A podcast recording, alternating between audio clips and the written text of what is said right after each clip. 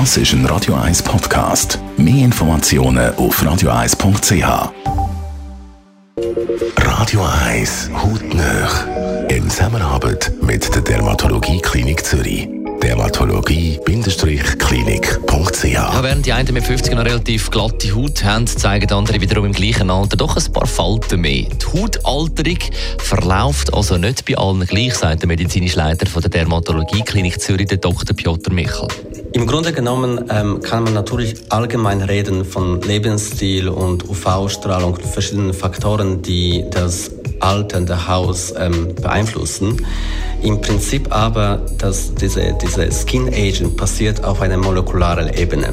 Also eigentlich ältern die Zellen, die unsere Haut unterstützen, reparieren und produzieren, kann man sagen, oder die die Hautsubstanz produzieren. Das sind die sogenannten Fibroblasten, die werden zusammen mit uns älter und die Zellen eben werden auch weniger effizient, wenn sie nicht trainiert werden. Man kann Zellen trainieren. Ich nehme es an, die sind auch verantwortlich für die unterschiedliche Hautalterung von gleichaltrigen Menschen. Ja, ich würde vergleichen die Zellen, die sogenannten Fibroblasten, ein bisschen mit, mit kleinen Menschen die ähm, entweder gut und äh, fein funktionieren im Leben oder haben ein schwieriges Leben und dann auch ähm, werden sie schneller fertig sozusagen.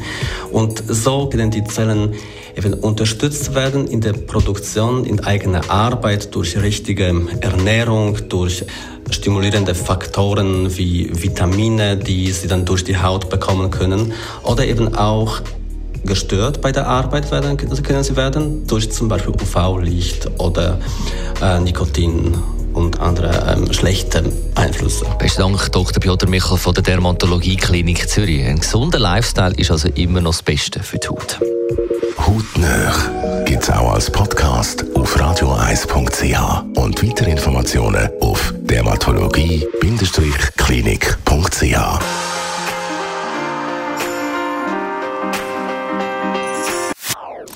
Das ist ein Radio 1 Podcast. Mehr Informationen auf radio1.ch.